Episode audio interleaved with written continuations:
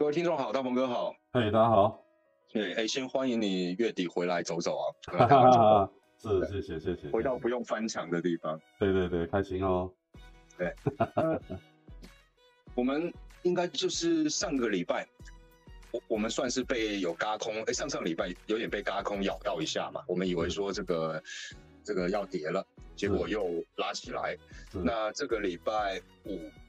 礼拜四、礼拜五。美股的表现，那礼拜五是晚上啊，就是说美美股礼拜五的表现没有太糟糕，就是没有说过度的恐慌往下走。嗯，那礼拜四是跌的蛮凶的，当然大家看到的原因就是这个西谷银行倒了嘛，嗯，破产了。那当然美国政府就立刻接手。嗯哼，那第二个东西就是说币圈这个以太跟比特。当然，耸动的说法是崩跌啦，可能跌了十五趴左右。但是虚拟货币实际上十五趴并不是一个很严重的跌幅，因为它动不动就腰斩，也动不动就翻倍嘛。嗯，是是是，没错。那今天想聊的就是说，呃，我们上个礼拜我们自己私底下有聊到啊，我们所以说，哎，大文哥认为说可以慢慢的开始做一些布空的准备了。对。那那天比较忙，我们就没有聊到细节。那你所谓慢慢的是多慢？是以季为单位，还是说，呃，以月为单位？这个是我要请教的。那第二个问题呢，就是说，目前来看到，当然这是一个滞后的讯息，就是全球四大央行 M two 的这个货币供给还是持续在上升。嗯嗯嗯嗯，对。那持续在上升，换句话说，就是不管美国它继续在做这些 Q E 的，但是它总货币供给量是上升的话，那是不是也表示说跌不太下去呢？嗯，这个这个也是另外一个问题。那这个就回到前面，我们如果要做一个布空，我们的周期要怎么抓？对，嗯嗯对。那再者就是币圈，你有提过币圈的虚拟货币，你会做多嘛？那在中心化市场，你就是做空嘛？是。那今天聊的第一个问题就是我们空头怎么布局在中心化市场？那去中心化市场这一波这样子跌的话，你认为的进场点是到了呢，还是还没到？那我们先从短周期跟长周期好了，短周期我们就抓一一个月到两两个月的这种周期，那长周期我们以半年、一年这个周期来讨论好了。就这几个问题想跟你讨论一下。哦，可以啊，可以啊。不过不过你刚刚讲的这些哈，就是说，呃，他可能我觉得大家要还是要把这一波的这个，呃，应该是说这一次的这一次的事事件哈，二零二三年的这次的事件。跟往年的状态可能要做一个比较大的一个区分，就比方说这个两千年的网络泡沫啊，哈，或者是说这个二零零八年呐，哈，那甚至说是二零二零年呐，哈的那一波，就说每一波它所形成的这个呃大幅度下跌哦，或者是我们讲这个崩盘哦的一个说法哈。其实它背后所代表的这种场景啊，应用的这个场景，其实搭配的场景其实不太一样。那我个人认为说这一次呢，它可能很大一块其实不是在往年的这种场景，就是所谓的这个呃产业的循环哦，比方说两千年的这个呃网络的泡沫哈，那那这个其实无非也就是一个去杠杆跟呃产业的一个这个上升周期的一个顶点的回落嘛哈，对它的一个。它的一个走势的方式不一样。那零八年它是一个特殊的一个金融事件啊，它是一个特殊的金融事件来去导致的这个呃就是崩盘啊啊呃这个二零年的话，它是由于大家都知道是 COVID nineteen 的这个事情嘛哈。那这一次所所代表的，其实像我们最近这几周，每一周基本上我们都会讲一下，稍微讲一下美元。然后跟这个债啊，这个包含美债啊之间的这些的关系，我觉得这一次可能很很大的一块，呃，还是在于这个货币的，就是美元的这个部分。这个呃，这一次的这个事情，我觉得大家要特别特别的关注的是在美元的这一个角色。呃，那至于产业啊什么这这些部分，我觉得它跟 相对于美元的这个事情比较起来，其实。都我觉得都是呃很小的事情，就是它不是什么很大的状况。那包含你一开始提到的这个 S V B 嘛，啊，就是所谓的西谷银行嘛，啊，呃，包含说西谷银行之前有一个呃，就是呃 Seven Gate 呃，对，就 Seven Seven Gate Seven Gate 呃的这一家这个银行也是已经它已经宣布破产了嘛，好，就倒闭了嘛，哈。那那那它也是一间小型的创新银行，那包含说像 S V B，那他们所背后所包含的哈，特别是特别特别是像 S V B 啊，这这个事情其实实际上我觉得影响的幅度就就比较大。那大家可以有时间的话去关注一下，嗯，整个你包含说像像这个呃呃 BlackRock 啊，然后或者是说呃花旗啦哈，或者是 JP Morgan 啊哈。呃，诸如此类，像这种大型的这些银行，啊，大家可以去看一下哦，就是说他们的这个就是周线啊，可以可以可以用周线的方式来去看一下，就可以比较清楚的知道，其实这一次的事情不是光只是 Silvergate，哦，其实有很多的银行股，它其实头部都形成了，头部都形成了，那它现在就是等待一个比较恰当的时间，啊，来去来去完成这个。完美的风暴，完成这个完美的风暴。呃，为什么会这样讲呢？就是你比方说，我举例来说，就像 Silvergate，大家都只知道说啊，它出事了，对吧？那那可能，可是大家可能没什么时间。那今天就我就花一点点短的时间，让大家比较呃全方位的去理解说，哎，为什么 Silvergate 这这间呃，抱歉，就 SVB 的这间公司，就 Silicon Valley 好的呃 Silicon Valley Bank 的这一间公司哦，它为什么会相对来讲会？会是相对来讲比较重要。首先，它它它它这家银行哦，它不是一个，呃，它不是一个 retail 的一一个一个一个银行。就比如说，它不像中国信托、台信银行，或者是说其他的这种，比如兆丰银行，它不是属于这种零售的哦，它是非常创新的一家银行。它非常创，它的银行的结构，它是跟这个 VC 啊，哦，就是整个系股的一些 VC 来来去进行一些合作哦，来去进行一些合作。所以它其实不是它的运营方式是。呃，是更偏向风投类型的。对对对，它的含金量其实是比较高的，技术类的含金量其实是比较高的。它针对一些新创的公司，可能有点像软银吧。呃，对，就有点类似像这样，只是说它是是一个呃银行的一个背景来去进行资金的管理的，好，来去进行资金的管理。那那这一次它其实实际上啊是比较搞笑，就是说我为什么用搞笑这两个字呢？就是大部分你说像像比如说。这个不管是银行啊，或者是大型的这个投行啊，或者是说呃证大型的这个证券公司，你包含说像之前的 b e l l s t e i n 啊，对不对？就是呃呃那个贝尔斯登啊，呃 Lehman 啊，哦，或者是说这个呃呃 Merrill Lynch 啊，对不对？哈，就是像这些，他们在当时在出事的时候，他们肯定就是拿的这过多的这个这个资产，就是比较不好的资产嘛，哦不不不健康的资产啊，但是他不是啊，就是说。它主要就是说，呃，把把这个，它其实作风是很保守的，就是说，它其实所有的现金存量啊，就是说，呃，拿去投资给这种创新的公司啊，什么啊，就是所谓的去进行一些融资借贷，融资借贷的这个呃事情呢，其实实际上占它总的这个呃 AC 就是的资产的这部分，其实大概也在三分之一左右，啊，也才三分之一左右，所以这是一个比较。比较特殊的一个结构，那那为什么它在这样的三分之一的结构状况下，它还会还会还还会遭受到这个这个呃，就是破产的这个呃，就是说大家大家对它会有一个破产的一个一个一个一个担忧呢？就是因为它持有它作风是相对来讲比较保守，它它它持有的比较多的 MBS 啊，还有就是呃就是呃证券类型的啊，呃证券证券类型的这种债债券。然后还有包含就是说国债啊，包含国债。那结果大家也很清楚嘛，从去年啊，呃，应该是说准确的说，从从这个去年六月份之后，就是呃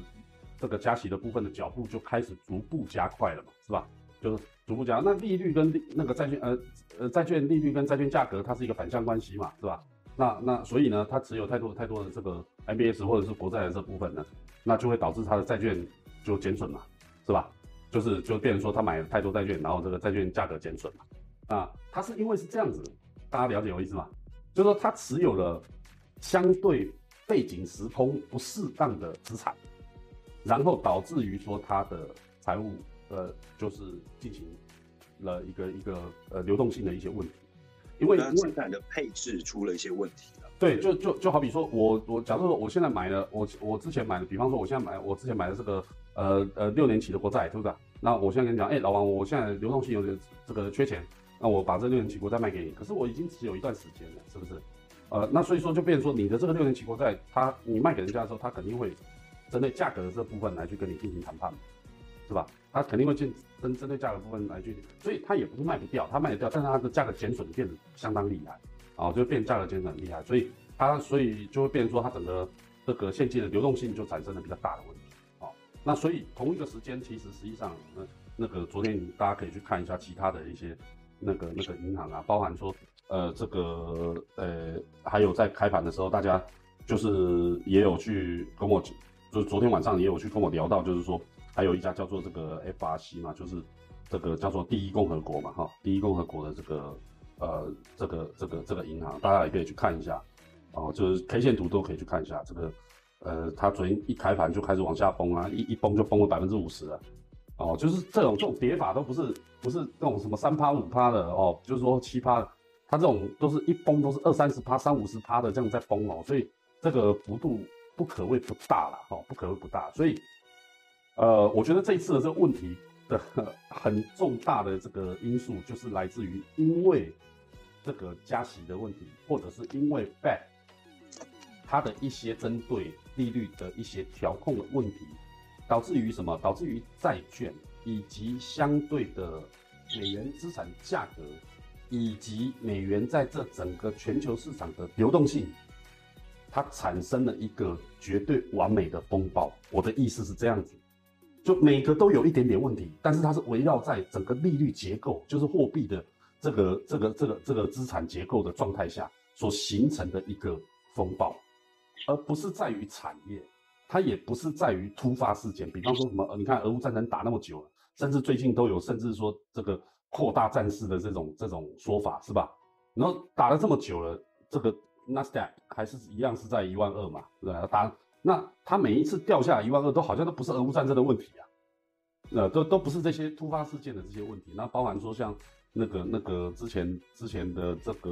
COVID nineteen 的这个问题，其实实际上也就是在二零二零年那一段时间影响了嘛。那影响了崩跌之后，它从那一段时间拉上来之后就。就就没有回过头了嘛，是吧？所以，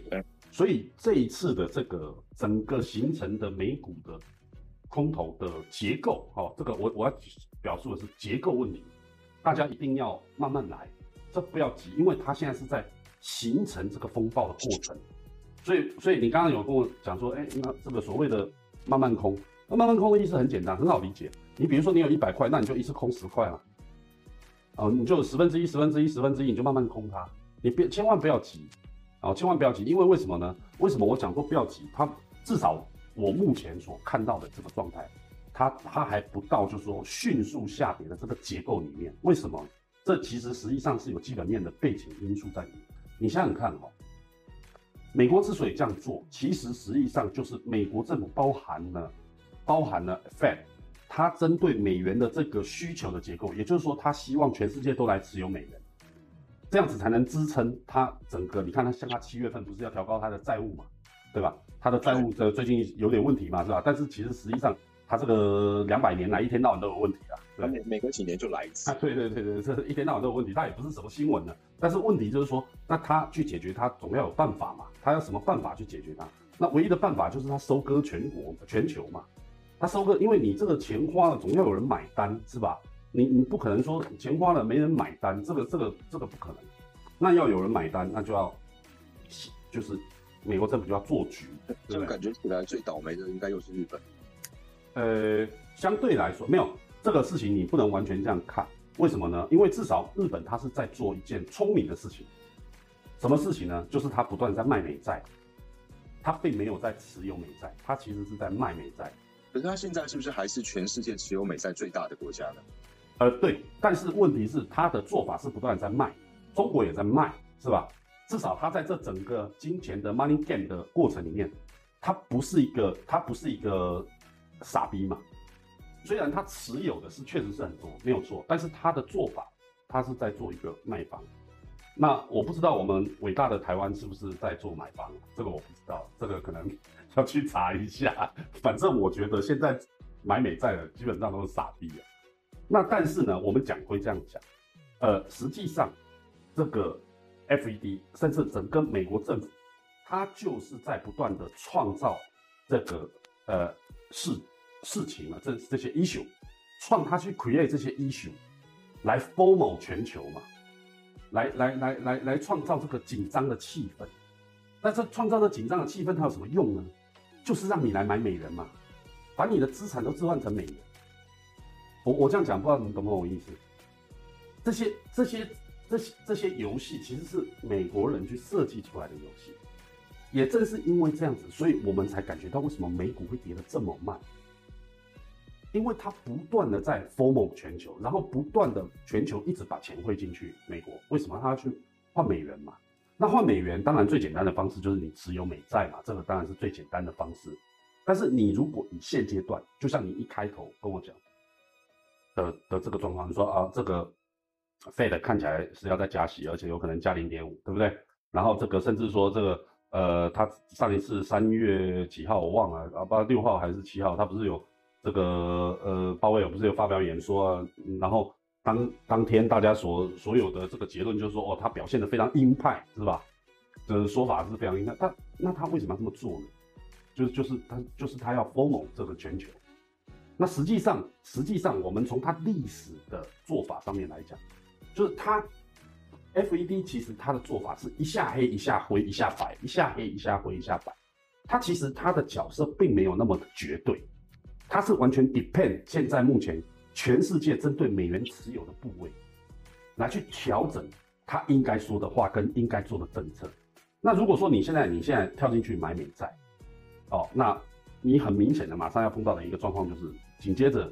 呃，我印象中好像是三二六要要要要要要要议席会议是吧？三月二十六，对他三月二十六马上就你马上面临到就是一个三二六的一个议席会议。那你如果议席会议，那今年看呃这一次看它是肯定加息，而且我觉得基本上打底应该就是零点五了啦。那那你你想，我今天我我今天就问你老王就好了，叫你今天三月十一号进去买买美债啊，假设你的价格你买一百块好了，假设这样，二十六号马上它就是先跌五块变九十五块，问你要不要做？你会你会去做这个事吗？当然不要了。对，当然不要，当然不要嘛。这，所以我才会讲说，为什么这个话就回到刚刚讲，就为什么我觉得现在买美债都是傻逼嘛？的原因就是这样，因为你不知道他后面到到底又要干嘛，他他不断的 formal 你，然后就跟你讲说啊，这个这个这个经济那么强势哦，就大家都调我跟我更正一下，那个利率会议是三月二十三号，礼拜三。OK OK，完全清晨两点。好好好，二二十三号。那这个这个事情就是。它整个，我我不知道，我从刚刚形容一直到现在我讲的这个 story，呃，我不知道老王或者是各位听众朋友就有没有办法理解我要讲的东西，就是其实它要跌没有错，但是它现在还不会那么快的跌下去，为什么？因为它要控制整个美元、美债利率以及股市之间的这种协调性的关系，这种协调性的关系对他来讲是更重要。哦，是更重要的，所以你可以去卖掉所有的这个股票，或者是你去做空它这样。但是这个就像上周讲，我觉得它不太会，你一次性就给你吃到饱。他估计你就是你做空的人，估计你手脚就要快一点，是吧？你你比如说昨天就跑啊，对，昨昨天这样一根你就走了啦。坦白讲，我是我确实，因为我觉得现在主要就是看，因为昨天整个美股的状况，它的主轴是来自于。就是昨天的剧本应该这样讲，昨天的剧本老美写的剧本是说，哦，我现在美国要产生金融风暴喽，有可能的金融风暴喽，然后这有可能要产生连锁效应哦，然后等周一亚洲看看怎么样，怎么反应，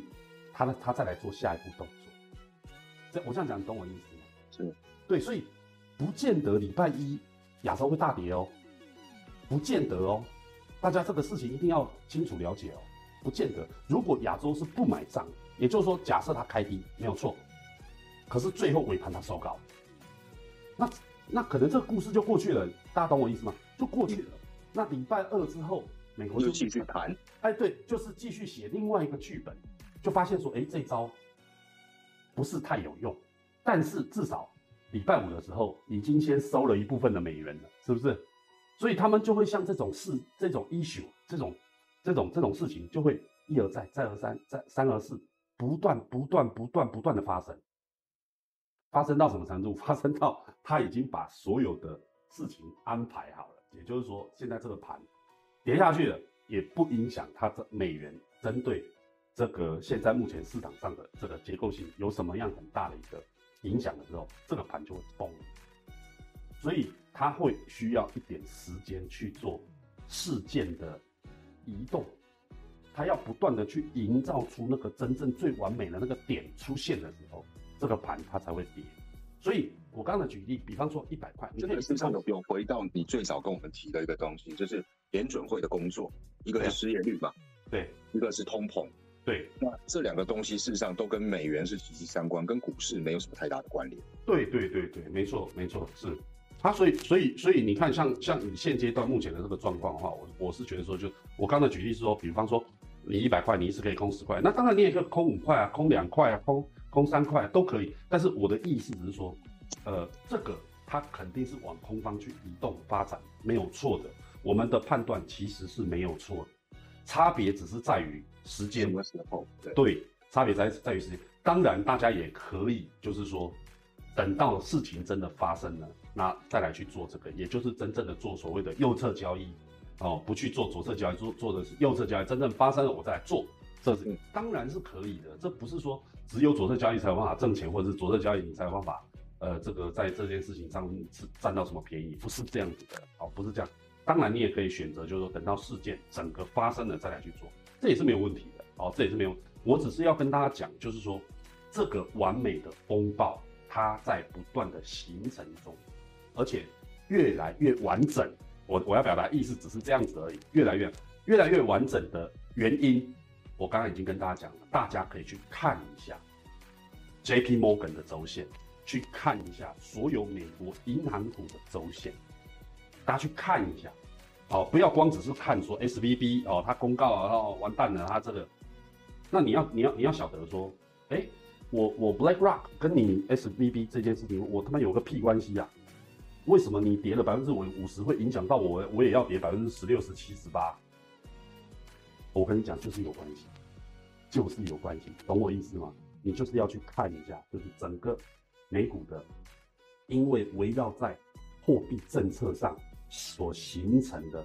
这个这一次有可能的空方的正央，正央到底在哪里？我觉得这次的正央就是在金融股，特别是这种大型的银行。哦，你你不要看 S V B 哦，它最高的时候，它的市值也有五百个亿哦的美元哦。它是它如果按照市值来去计算的话，它可以排上全美前五十的银行哦。你不要看它做的业务这么单一，它没有做 retail，它没有做零售，但是它更正一下哦，它的整个 group 不是五百亿哦，是五千亿。哦，抱歉抱歉哦，哦，抱歉抱歉抱歉，那五千亿哦，是。它这个它这个市值其实是非常大的一个一个一个一个银行哦，它它是排名是非常靠前的哦，它不是一个我们理解中说哦，他只做这个 VC 或者是做 investment 的这种这种这种融资或是放贷的这种银行哦，那那所以说他业务是不是相对单一啊？大鹏哥，我还要跟您更正一下，是呃，我刚才再次查了一下资料，它是呃最高的时候是在两千两百亿美金的资产。它的什么集团？对，OK OK，您讲的是美元嘛？呃，美元没错，但它的这个成长的速度是非常惊人的，因为它在呃，它在二零二零年的时候，它才只有呃八百五十亿。对，就就是，就是说，当然这个数字大家可以自己去自己去 study 一下，自己要给自己一些研究啊，要不然跌你也不知道怎么跌的，涨涨你也不知道怎么涨，永远都在人家行情结束了以后，你才会说啊，对啦，其实它就是这样。那其实这已经都叠完了，那跟你无关了，你去研究这也没有必要。现在正好是大家有空去研究研，这个也是我们这么多个礼拜每个礼拜跟大家讲的事情。有时间就要多看一下这些相关的一些资讯。那我现在跟大家讲的意思是说，像这次的正央，我觉得就会是在金融类股了。那会不会跟零八年有点像的？呃，不会，不会，因为为什么？因为零八年它它纯粹就是因为房地产的关系嘛，房地产的关系导致。导致他们这整个呃 CDS 的这个崩盘嘛，那那那差别就是在于，就是他们透过所有的包装，不断的去进行包装、包装再包装，也就是也就是他们的这种这种叫什么次债嘛，对吧？啊，就是把很好的资产包起来，然后以打包的方式卖。对对对对，透过好的优质的这个投资银行去背书，所以到了顾客买的时候，他根本不知道这个。东西里面包了什么。对至少说这是 J P Morgan 发行的，就是那个 Golden Channel 发行的这样子。对对对，所以为什么我跟你讲，昨天还是哪时候，我们俩不是还有在微信上稍微小聊了一下，我不是那时候还在跟你讲说，我我觉得这一次反正就是如果啦哈，如果这一次有有有有未来我们看得到它大幅的下跌的一个状况之下啊，呃，它我们就会知道说，其实它要跟上真正美元的哦，重点在美元这两个字哦，它如果要真正跟上美元的内涵价值。那它会跌下非常大的一波，因为美元的价值它正在减损中，就是至少是在这呃二零二三年的这个过程里面，它是不断的在减损中。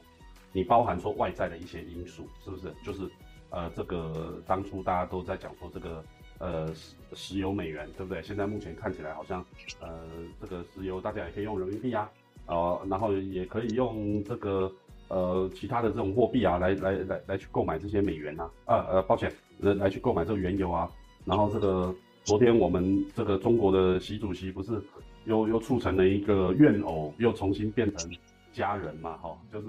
他呃，就是等于讲说，整个中东现在目前的这个大局正在改变中，好，正在改变中，那是不是正是因为这样子？那那个未来美元的霸权就会，它会就会备受这个完整的这种挑战，然后从此以后这个美元就不复存在了。那倒也不不不尽然，只是说美元它确实目前正在做它现在目前内涵价值的移转，哦，内涵价值的一个移转。那所以这个问题导致，呃，大家变成说要特别去去重视。那他在做内容价值的这种移转的时候，他。做这个适度的这个下跌，我觉得啊，这个适度的下跌，我讲的是二级市场，就是所谓的股市啊。那因为债市都已经下来了嘛，啊，债市都已经下来，那个跌幅都很可怕，那个二三十趴的那种跌幅，那个那个你说国债这种这个二三十趴的跌幅都很可怕。在这样的过程里面，就是大家要特别去注意的，就是呃，它会随着时间哦，逐步的完整了美国所布的这一场大局，来去割全球韭菜的大局。完整了之后，它才会形成一个比较完美风暴的启动。哦，目前都在形成中，它是在形成中啊，所以这个这个这个事情是，呃，刚刚你最最刚开始的这个呃，就是问题啊。当然，今天今天讲的有比较拉里拉扎，比较多了一点这个这个内容，但是我我是觉得说这个还蛮重要的，所以跟大家就是呃聊一聊这方面的这些东西。对我的看法，对，是，所以现在。市场上的还是一样分成很很明显的两派，就是有很多的这个有名的投资者啊，或者是一些分析师，特别是欧美的，那他们是喊得非常凶，说一直在警告嘛，说这个市场的这个风险。那股市呢，可是又涨个不停。那虽然涨个不停，但是一瞬间的这个回档，就像我们刚刚讲的这两间银行嘛，它的这个回档一次就是腰斩。所以变成说，你做多也，之前我们也聊过，做多也讨不到便宜，你可能赚了皮毛，然后赔了本这样子。那做空呢，他就跟你耗耗的你，跌了两天，你可能有个哎一趴两趴的，我们我们说期货啦，可能你有个一趴两趴三趴的收收益，然后对不起，下个礼拜又去又吞回去。对，所以现在要么我觉得不用就不要交易，那如果要交易的话，真的就是技术要好，然后要做的够短。对对，有赚就走，有赚就走。是是，没有错，没有错。所以还是希望大家能够，呃，要严守这个交易的一些纪律了。就即使是大家进去哈，碰到反向行情出来的时候，一定要切记要赶紧止损。对对对，一定要赶紧止损。你一定要把自己留，把自己最大的价值要留在那个风暴产生的那一刻。哦，千千万不要那一刻发生的时候，就一 摸口袋没钱了，完了输光了。这个真的就很郁闷了，因为这一次的风暴估计会比较大，因为为什么？因为它不是来自于产业，也不是来自于单一事件，它是来自于一直以来的全球的霸主地位的资呃这个价价值修正，所以所以这一这一波的这行情应该会是非常大的一个行情，哎，所以所以大家一定要呃把命也要把命留在。有看到那一刻为止，一定要记得，记得，记得，好，对哎，对，是这样，好吧？那我们今天就先录到这边了吧？OK 啊，OK，谢谢各位，嗯，谢谢大家，谢谢，好，谢谢，来，拜拜。拜。